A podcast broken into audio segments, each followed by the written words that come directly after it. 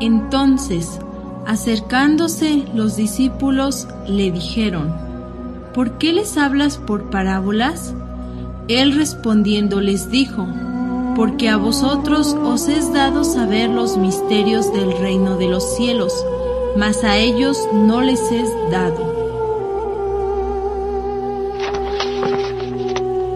Biblioteca Gnóstica. Libro.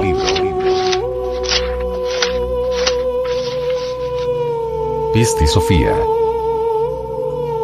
Develada por el venerable maestro, Samael Weor.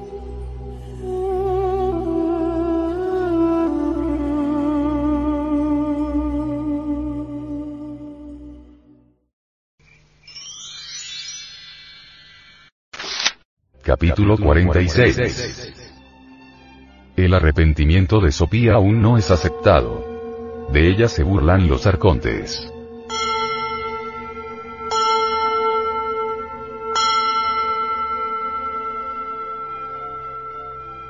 Y Jesús dijo, Bien hablado María.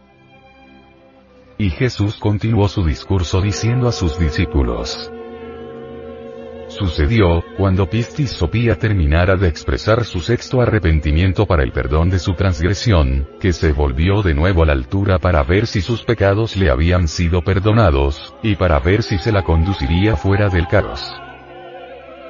Pero por mandato del primer misterio, todavía no fue escuchada de manera que su pecado le fuera perdonado y ella fuese conducida fuera del caros al volverse a la luz para ver si su arrepentimiento era aceptado, vio todos los regidores de los doce aeones, burlándose de ella y regocijándose por no haber sido aceptado su arrepentimiento. Al verlos burlarse de ella, se dolió muchísimo y elevó su voz a la altura, en un séptimo arrepentimiento, diciendo, El primer misterio somete al iniciado a múltiples pruebas para bien de éste el iniciado es probado incesantemente. Los regidores de los doce aeones comprenden la necesidad de las pruebas esotéricas y cooperan con estas para bien del adepto. Los regidores de los doce aeones están dentro de nosotros mismos, aquí y ahora. Séptimo arrepentimiento de Sopía. 1.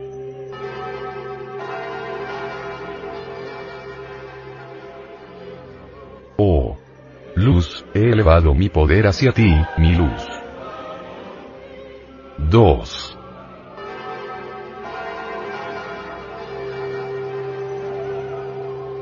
En ti he tenido fe.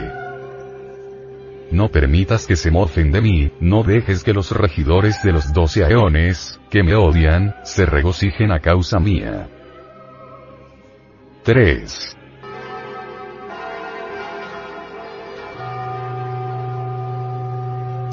Pues todo aquel que tenga fe en ti, no será puesto en vergüenza. 4.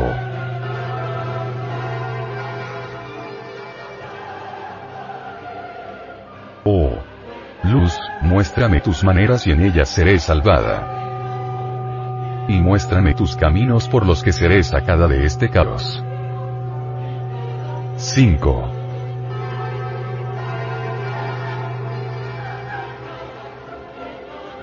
Y guíame en tu luz, y déjame saber, oh luz, que tú eres mi Salvador. En ti confío todo el tiempo. 6.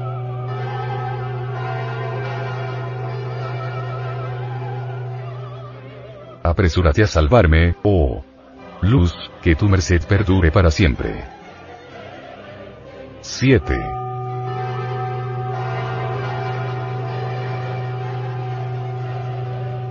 En cuanto a la transgresión que cometí desde el principio, en mi ignorancia, no la pongas en mi cuenta, oh luz, sino sálvame a través de tu gran misterio del perdón de los pecados debido a tu bondad, oh luz. 8.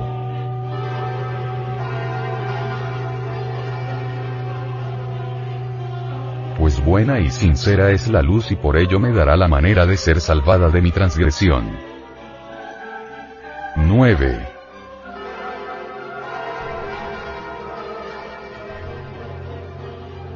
Y en cuanto a mis poderes, que me han disminuido por el miedo de las emanaciones materiales de obstinado, los sacará poco después de tu mandato, y mostrará esos poderes en mí, que han disminuido debido a lo impío, en su conocimiento.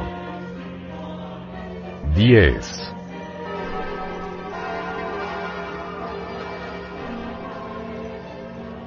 Pues todos los conocimientos de la luz son medios de salvación y misterios para todo aquel que busca las regiones de su herencia y sus misterios.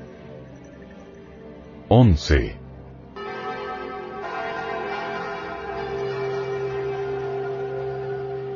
Por el misterio de tu nombre, oh luz, perdona mi transgresión que es grande. 12.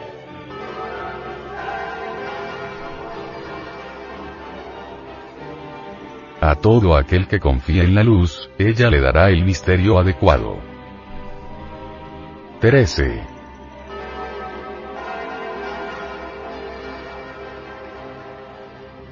Y su alma habitará las regiones de la luz y heredará su poder, el tesoro de la luz. 14.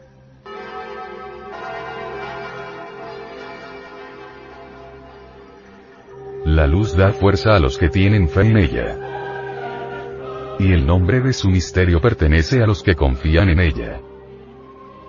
Y ésta les mostrará la región de la herencia, que está en el tesoro de la luz. 15.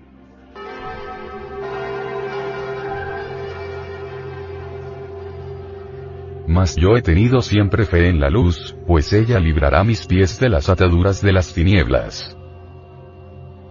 16.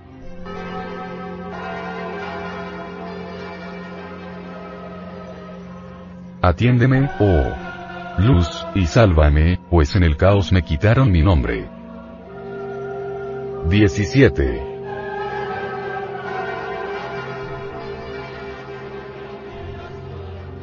Debido a todas las emanaciones, mis aflicciones y mi posesión se han multiplicado en exceso. Sálvame de mi pecado y de esta obscuridad. 18.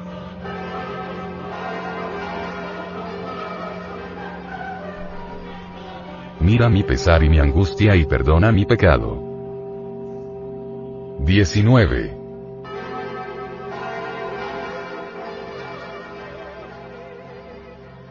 Vigila los regidores de los doce aeones, que me detestan por celos.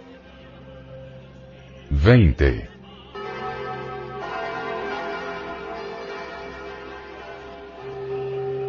Cuida de mi poder y sálvame, y no me dejes permanecer en las tinieblas, pues he tenido fe en ti. 21.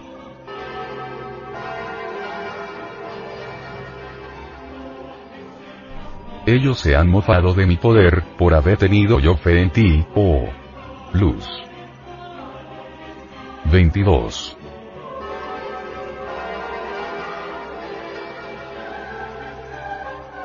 Ahora y por tanto, oh luz, salva mis poderes de las emanaciones de obstinado, por cuya culpa estoy angustiada. Ahora pues, el sensato, que lo sea. Cuando Jesús dijo esto a sus discípulos, Tomás se adelantó hasta él y dijo, Mi Señor, yo soy sensato, completamente sensato, y mi espíritu está listo. Me regocija en extremo lo que nos has revelado. Yo, ciertamente, he sido paciente con mis hermanos hasta ahora. Para no irritarte, los he dejado que cada uno viniese hasta ti y dijera su solución a cada arrepentimiento de Pistis Sopía. Ahora y por tanto, mi Señor, diré yo que, por lo tocante a la solución del sexto arrepentimiento de Pistis Sopía, tu luz poder profetizó ya, a través del profeta David, en su Salmo 24, como sigue. Necesitamos elevar el poder sexual hacia la gran luz. El iniciado tiene fe en la gran luz. Nunca es puesto en vergüenza quien tiene fe en la gran luz. Los tenebrosos que arrebatan el poder a los iniciados permanecen en tinieblas. Esos tenebrosos son los agregados psíquicos indeseables, viva personificación de nuestros defectos psicológicos. La gran luz tiene sus caminos y su camino secreto. Estrecha es la puerta y angosto el camino que conduce a la luz y muy pocos son los que lo hallan. Difícil es el camino que conduce a la gran luz. De lado y lado solo se ven horrorosos abismos. Muchos son los que comienzan, raros son los que logran llegar a la meta. A veces el camino se pierde entre las arenas del desierto. A veces el camino queda cortado por algún peligroso abismo. A veces hay que bajar para luego reascender más tarde. Ningún código moral, ningún precepto de ética sirve la difícil senda. En esta senda difícil hay que hacer siempre un inventario de sí mismo para saber qué le sobra y qué le falta. Hay que eliminar lo que sobra, hay que conseguir lo que falta. A veces una bella máxima o una preciosa virtud puede servir de obstáculo en el difícil camino. Hay que conocer lo bueno de lo malo y lo malo de lo bueno y pasar más allá del bien y del mal. Necesitamos libertarnos de las potencias del bien y del mal. Hay que empuñar la espada de la justicia cósmica. No todo lo que se cree bueno es bueno. No todo lo que se cree que es malo es malo. Hay mucha virtud en los malvados, hay mucha maldad en los virtuosos. Virtud, viene de la partícula vir, virilidad. Solo con virilidad se logran las gemas preciosas de las virtudes. Virilidad sexual, potencia sexual, son necesarias para conseguir virtudes en la fragua encendida de Vulcano. Cada vez que un agregado psíquico es disuelto, una preciosa virtud surge en nosotros. El Salvador interior profundo es luz y en él debemos confiar. Solo el Cristo íntimo, que es luz, puede salvarnos. La transgresión sexual ocurrió cuando comimos del fruto del que se nos dijo, no comeréis. Cristo, siendo suprema obediencia al Padre, se opone a la suprema desobediencia del Adán de pecado y nos salva. El gran misterio del perdón de los pecados se relaciona con el sexo. Solo aquel que trabaja con la gran obra merece ser perdonado. Disueltos tales o cuales elementos inhumanos dentro de nosotros mismos, merecemos el perdón por estas o aquellas faltas. Determinados agregados psíquicos se hallan relacionados con la ley del karma.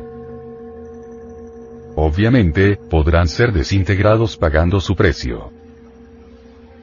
Indubitablemente, se desintegrarán tales agregados a base de trabajos conscientes y padecimientos voluntarios. La luz nos da la manera, el medio, el sistema o método para ser salvados de la gran transgresión. Las emanaciones materiales del ego han dañado las facultades humanas. En los antiguos tiempos, la humanidad percibía el aura de los mundos y se comunicaba con los otros habitantes de las esferas planetarias.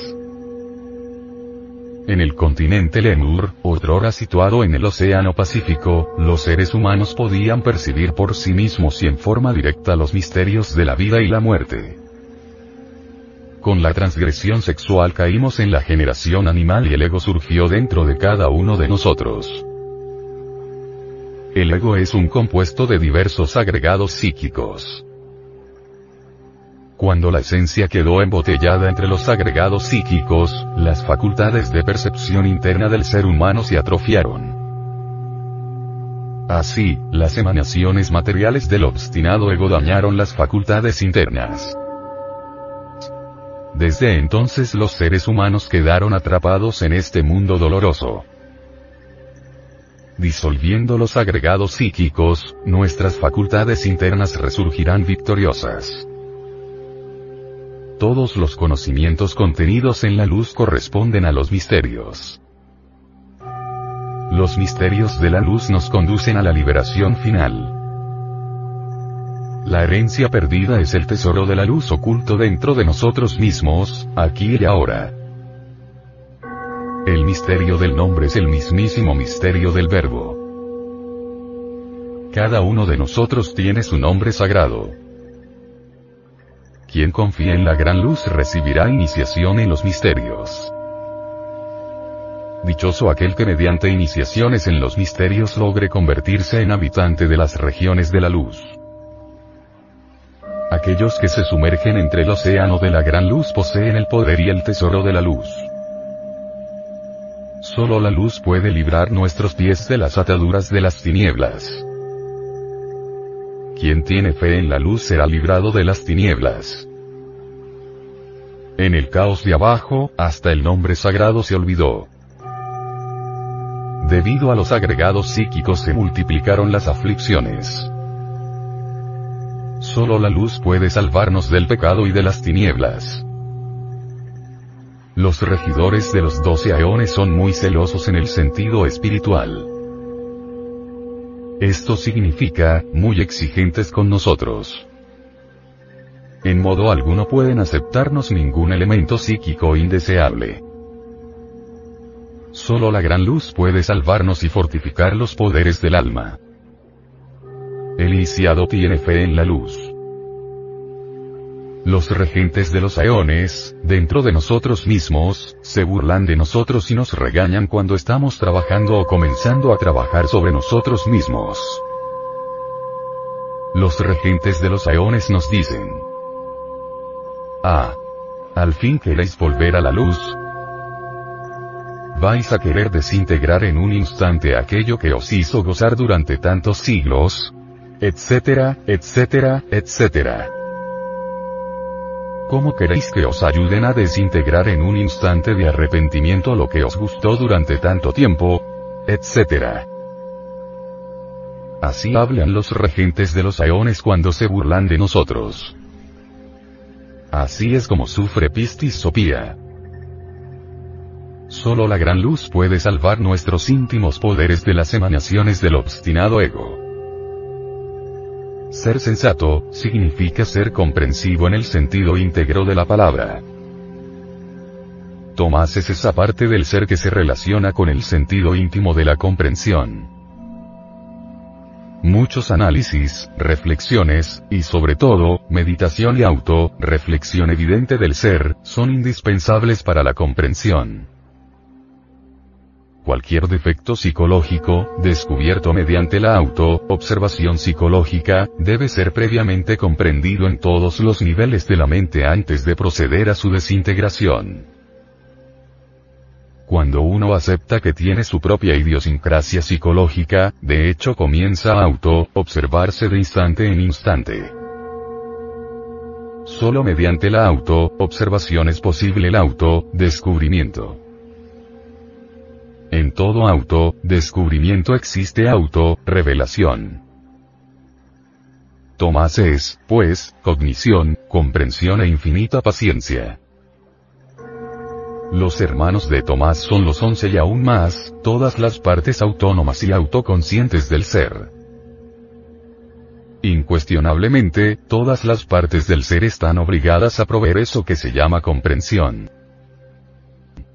El trabajo de Tomás es muy paciente pues él está obligado a proveer eso que se llama comprensión. Cada parte del ser da su solución al arrepentimiento del alma, mas solo Tomás da la última palabra. Tomás interpreta el séptimo arrepentimiento según el Salmo 24. 1.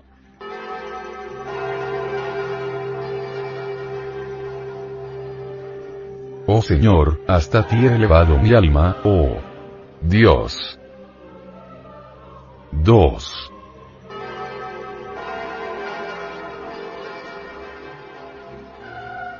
Me he abandonado a ti. No permitas que yo sea puesto en vergüenza y que mis enemigos se mofen de mí.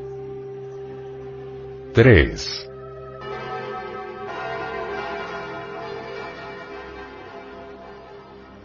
Pues todo aquel que espera en ti no será expuesto a la ignominia. Deja que aquellos que cometen injusticia sin causa alguna sean puestos en vergüenza. 4.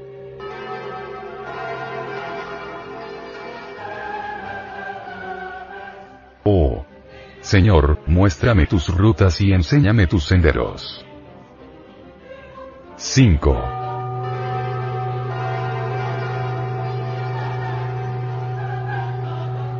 Condúceme por el camino de tu verdad y enséñame, pues tú eres mi Dios y mi Salvador, y en ti esperaré todo el día. 6.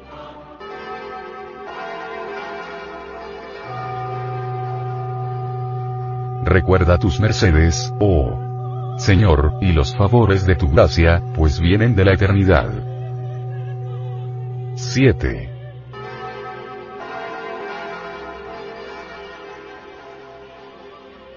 Mas no recuerdes los pecados de mi juventud, y los de mi ignorancia.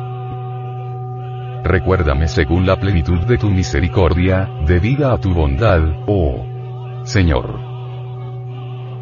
8.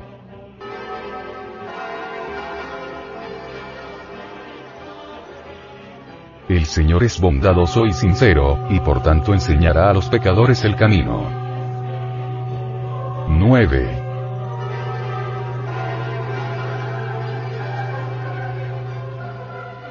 Él guiará a los tiernos de corazón en el juicio, y enseñará a los bondadosos el camino. 10.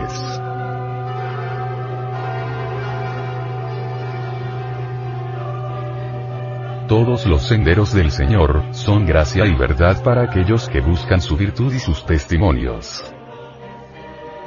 11.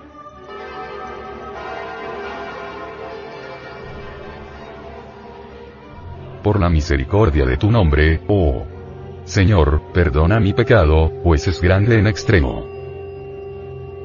12.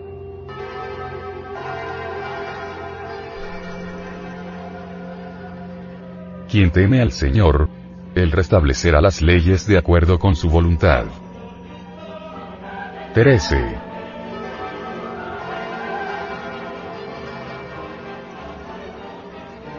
Su alma permanecerá en el bien y su simiente heredará la tierra. 14.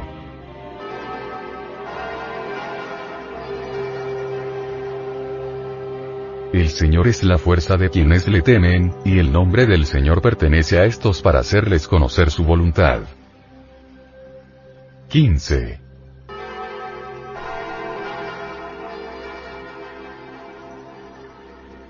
Mis ojos se elevan siempre al Señor, pues Él retirará mis pies de la trampa.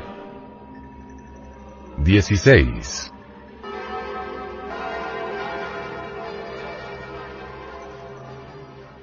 mírame y dame tu gracia, pues soy un paria, un miserable. 17.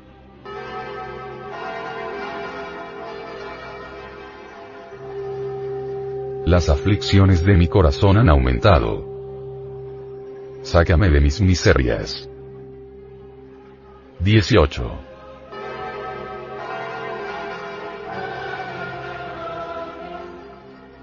mira mi humillación y mi miseria, y perdona todos mis pecados.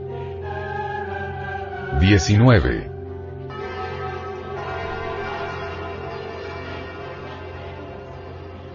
Mira a mis enemigos, cómo han aumentado y cómo me odian con odio injusto. 20.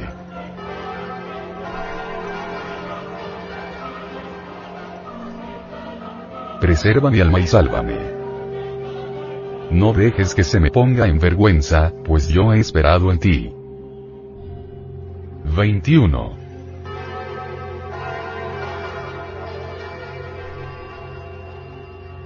El sencillo y el sincero se me han reunido, y yo he esperado en ti, oh Señor. 22.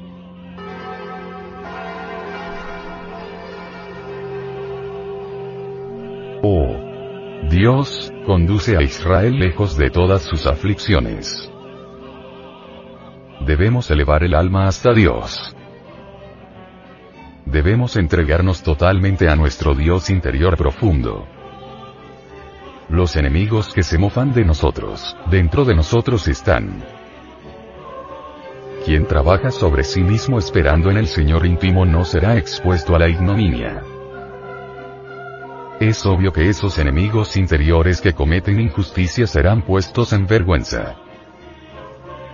el Señor íntimo nos mostrará las rutas y los senderos. Existen cuatro sendas, a saber. 1A. La vía directa. 2A. La espiral nirvánica. 3A. La de aquellos que se separan del escenario cósmico sin haber llegado al adeptado. 4A. La de los que fracasan. La vía directa es la más grandiosa, pero como los sufrimientos son mayores, los triunfos también son mayores. En la espiral, los triunfos son menores, y por ello los sufrimientos son menores. Rara vez se reencarnan los habitantes del nirvana. Los habitantes del nirvana viven en constante felicidad y cuando toman cuerpo dan un paso adelante y vuelven a la felicidad. Quienes renuncian a la manifestación cósmica, se sumergen entre el espíritu universal de la vida después de disolver el ego pero sin haber fabricado los cuerpos existenciales superiores del ser. Empero, algunos de esos que renunciaron a la manifestación, regresarán en la edad de oro de la futura sexta raza, ingresarán a los misterios y se convertirán en adeptos. Los últimos, los fracasados, son aquellos que después de haber cumplido sus 3.000 ciclos o periodos de manifestación no lograron el adeptado. Cada ciclo de manifestación contiene el paso a través de los reinos mineral, vegetal, animal y humano. En el reino humano se le asignan 108 vidas a cada alma. Es ostensible que concluido el ciclo de las 108 vidas viene el descenso a los mundos infiernos y la involución hasta la muerte segunda. Los mundos infiernos están ubicados dentro del interior de la Tierra, en el reino mineral sumergido. Después de la muerte segunda, la esencia resurge a la superficie.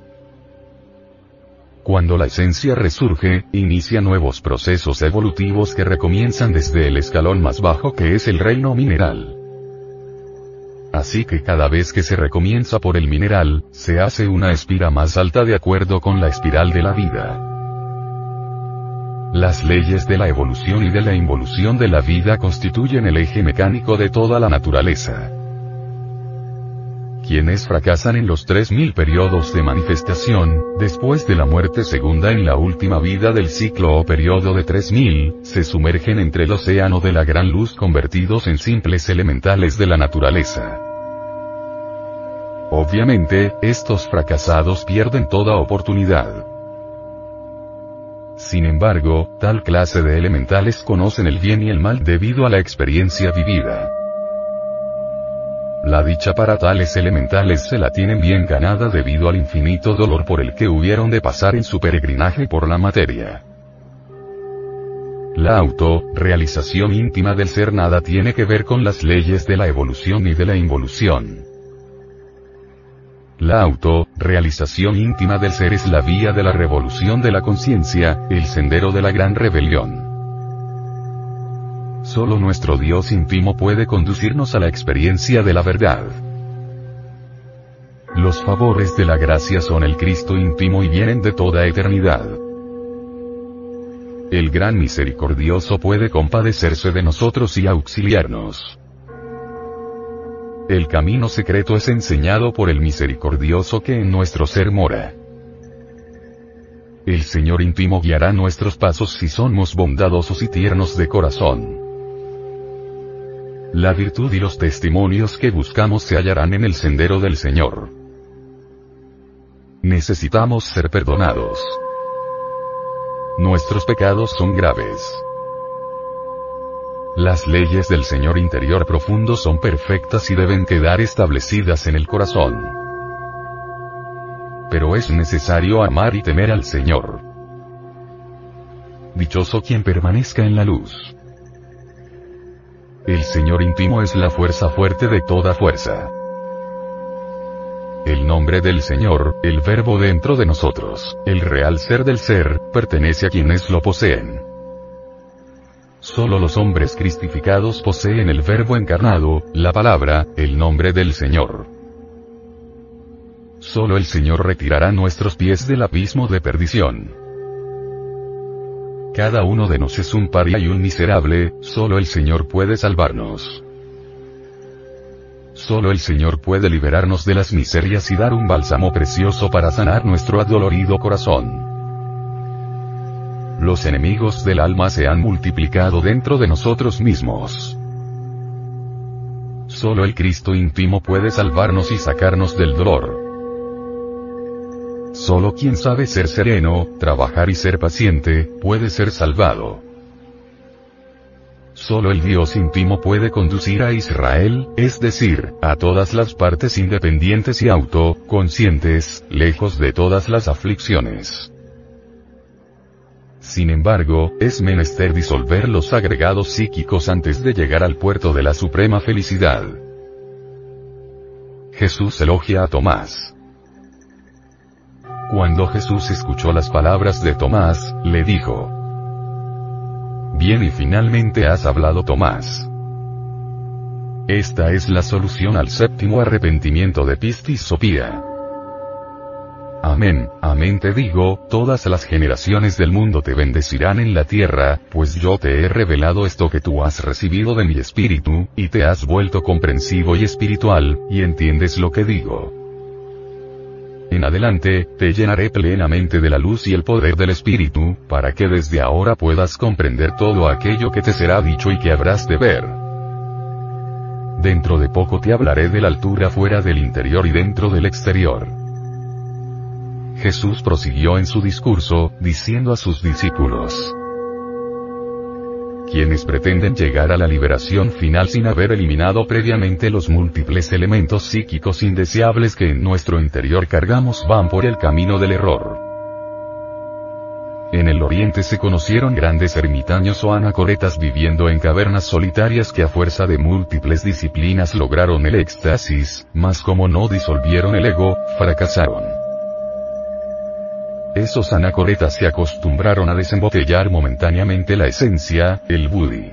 Entonces experimentaban el sartori, el sangri, más pasada esa experiencia mística volvían como el genio de la lámpara de Aladino, a la botella. Algunos de estos santos desencarnaron en plenoma, Sandi. Sin embargo, hoy en día tales seres han retornado como personas vulgares, comunes y corrientes fuerte es en Shamdi, pero al no trabajar el ego, el resultado es el fracaso. Ahora vayamos hacia los Himalayas. En el Tíbet hay multitud de anacoretas que se encierran en cavernas de por vida. Sus gurujis les han enseñado diversas técnicas de la meditación. Algunos se han convertido en atletas. Otros creen ya estar liberados, etc. Hay quienes se alimentan con puras ortigas, hierbas que encuentran alrededor de su caverna, queriendo así convertirse en, dioses. Cada cual es libre de pensar como quiera, pero a mí me gusta aclarar usted. No negamos que algunos de esos anacoretas han conseguido hacerse verdaderos atletas de la meditación. En ese estado de éxtasis.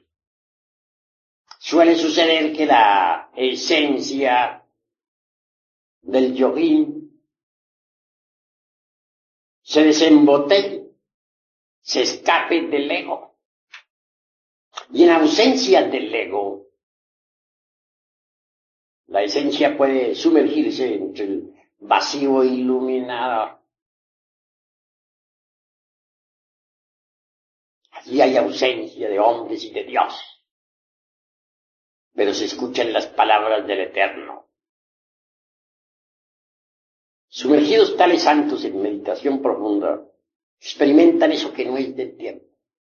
Eso, y es la verdad. Pero más pasado el, el éxtasis, el chama, retornan otra vez como el genio de Aladino a la botella. Se meten entre el ego para continuar con sus penitencias. Un día de esos tantos puede que se escapen en un Mahasamadhi, se desencarnen. La esencia está acostumbrada ya por disciplina escaparse, salirse del ego. Entonces, procederá así, con la muerte del físico. Y esa esencia podrá inclusive hasta viajar a los planetas del Cristo. Planetas que giran alrededor de nuestro sistema solar, como giran los planetas físicos. Así gozarán de un samadhi delicioso. Sucede que en los planetas del Cristo existe otra naturaleza muy distinta a la nuestra. Así como la naturaleza nuestra, la del mundo físico, está sometida a los procesos de nacimiento, crecimiento, desarrollo y muerte. La naturaleza de, los, de planetas del Cristo que giran alrededor del Sol es diferente. En esa naturaleza, son, esa naturaleza es inmutable, eterna. No está sometida a cambios ni a muerte. Por lo tanto, quienes viven en los planetas del Cristo son felices, gozan en su interior, pues, de los esplendores del Cristo íntimo y viven en un éxtasis permanente. Así estos yoguines desembotellados gozarán por un tiempo de la felicidad de los planetas del Cristo. Podrán flotar en el ambiente circundante. Mas con asombro tales yoguines verán que no son habitantes de esos mundos. Se les admite de visita, pero que realmente no tienen derecho a existir allí. Tan tremendas realidades les lleva, les lleva a comprender que aún están incompletos, que no están liberados como lo suponían antes de morir.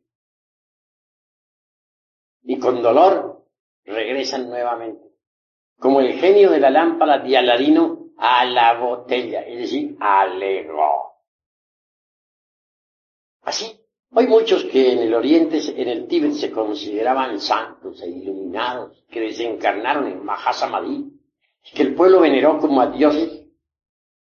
Viven ahora en el mundo occidental convertidos en personas vulgares, comunes y corrientes. De manera, pues, que si uno no aniquila el ego, no logra la liberación final. Esa es la cruda realidad de los hechos. Aunque practique muchos ejercicios yógicos, aunque se encierre en cavernas aisladas del mundo, alimentándose con hierbas por ahí silvestres, etc. Si no destruye el ego, no se libera. La experiencia del vacío iluminador no significa la auto-realización del vacío iluminador. Lo que Tomás sabe lo ha recibido del Cristo íntimo. El extracto o sumum sintético de la doctrina de Tomás puede resumirse así. No dependas de ideas o de conceptos ajenos, dentro de ti mismo está la real sabiduría. Sin embargo, antes de poder depender absolutamente de nuestro ser interior, debemos ser obedientes en forma total al gurú. Todo auténtico gurú se pronuncia en contra de la fornicación y del adulterio.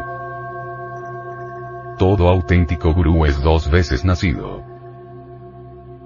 Todo auténtico gurú se sacrifica por la humanidad. Nacer, morir y sacrificarse por la humanidad son los tres factores de la revolución de la conciencia. El gurú que derrama el vaso de Hermes es un falso gurú, un profeta falso. El gurú que no enseña a sus discípulos a fabricar los cuerpos solares existenciales superiores del ser no es un gurú idóneo en el saber. El gurú que no guía a sus discípulos por el camino de la disolución del yo es un gurú equivocado o un mago negro.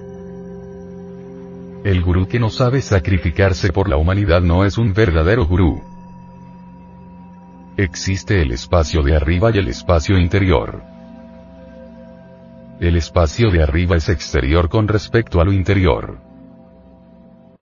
Más existen los exteriores de los exteriores y los interiores de los interiores.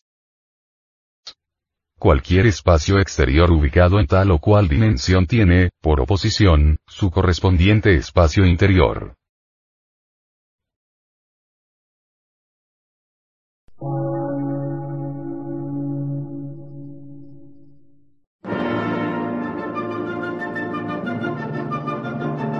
Emisora, gnóstica, transmundial.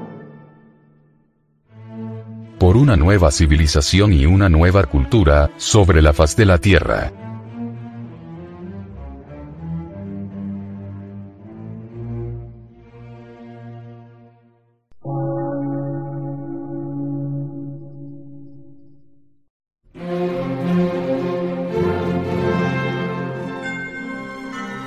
Medio de radiodifusión. Científico, artístico, místico y filosófico. De la Asociación Colombiana de Centros de Estudios Gnósticos, Antropológicos, Psicológicos y Culturales. A. C.